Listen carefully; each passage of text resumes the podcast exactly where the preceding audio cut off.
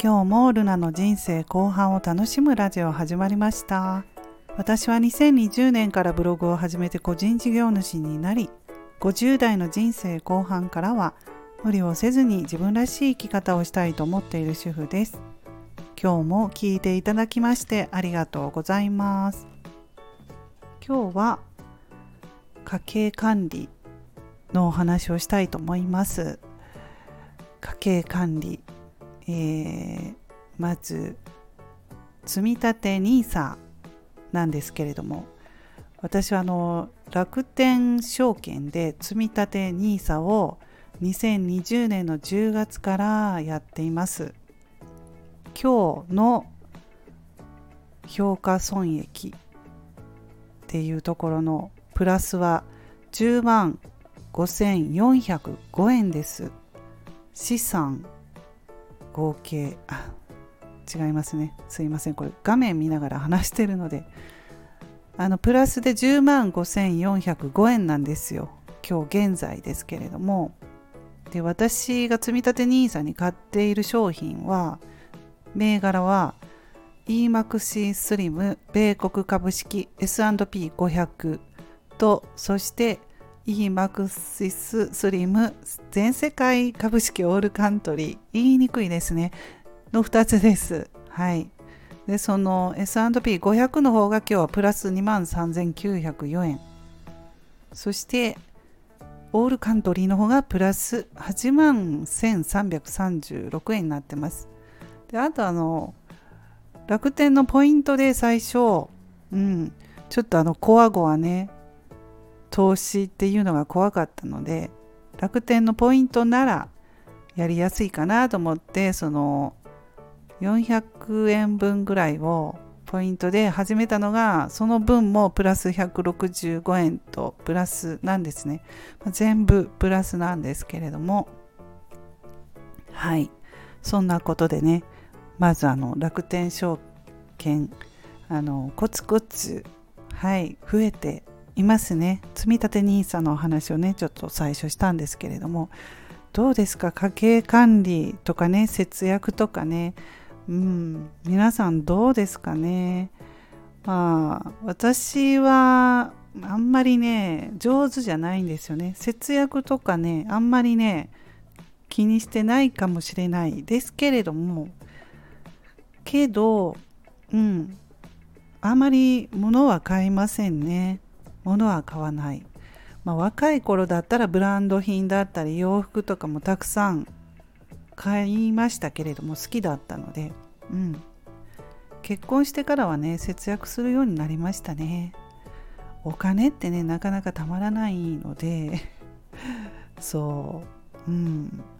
あの貯めておかないと何かあった時に困るっていう風にねやっぱりあの結婚して家庭を持つとねそういうふうに思いましたので、うん、はい。まあそういうブランド品とか洋服はもう買ってません。本当に買ってないですね。うん。でまああの節約ってね人それぞれどこを節約するのかっていうことで、うん。まあ、私は大体そうですね食費を削ると一番ね、節約できるんじゃないかなと思って。まあおやつとかもねあんまりたくさん買わないようにしたりとかそういうところで節約してるかな。うん。まあちょっとあのお肉とかもね。うん。ちょっと牛肉が高いと豚肉とか鶏肉とかに変えたりとかまあそういうところでね。でありがたいことに私あの田舎に住んでるのであの野菜とかお米とかいうのはもらえるんですよね。そうそうその、えー、旦那さんの実家は畑をしているし田んぼもあったりして、うん、で私の実家もね実はあの田んぼありますしそういうのを買わなくていいので助かってるんですよ。だいたい田舎ってね近所の人があの野菜とかねくれたりするんですよね。いっぱい取れすぎたしきゅうりとかどうですかとかねそういう感じで。うん。そう。畑をねしてる人多いのではい。まあ、そういうのは助かってるのでね。うん。でそうですね。あんまりこう物をたくさん貯めて買うとかいうこともやってないですね。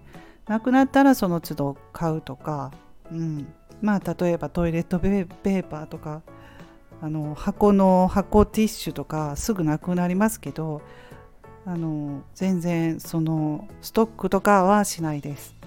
うん、なんかねそれが性に合ってるというかそういう感じであのコストコとかねねよく行くとこうなんかたくさんトイレットペーパーとかもねあってそういうのを買うとお得感みたいな感じでねコストコとか。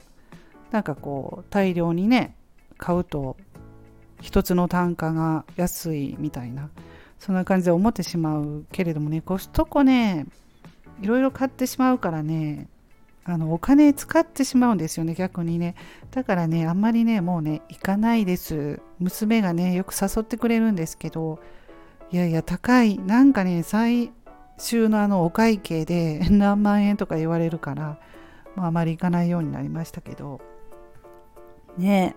どうですか？コストコね皆さん好きだからね結構行くと思うんですけどお金使うと思うんですよね。だからあんまり買い物そういうところに行かないことで節約とかね。うん、で私はあのあと旅行が好きなのでそこにね、うん、前も言ってますけどお金かけるので貯めておいて結構ボーンと旅行で使います。本当に楽しみがそういう旅行に行って食べたりとか。観光してなんか楽しむというそっちの方ね年代的にもどんどんそうやってなってきたのでそこにお金かけますね、まあ、とあとは車のローンはないし、まあ、大体車のローンとかも若い頃からしないんですよ。お金貯まったらそのある分で現金で買うっていう感じなのでローンはないです。だからまあ家のローンは大きいですね。うん。ここにかなりね、うん、悩むところかなと思うけれどもそれもなんか月々の返済をすごく少なくしたし家も小さくあとあの土地も狭く固定資産税かからないようにとか 考えたのでまあ普通に田舎のアパート月々払ってぐら払ってる値段ぐらいなんですよね私。うん、であのそのボーナス払いとかも全然ないしやってないので、まあ、結構考えてる方かなと思います。ということでね今日こんな感じでね。はい。まあ節約とか家計管理のお金のお話をしました。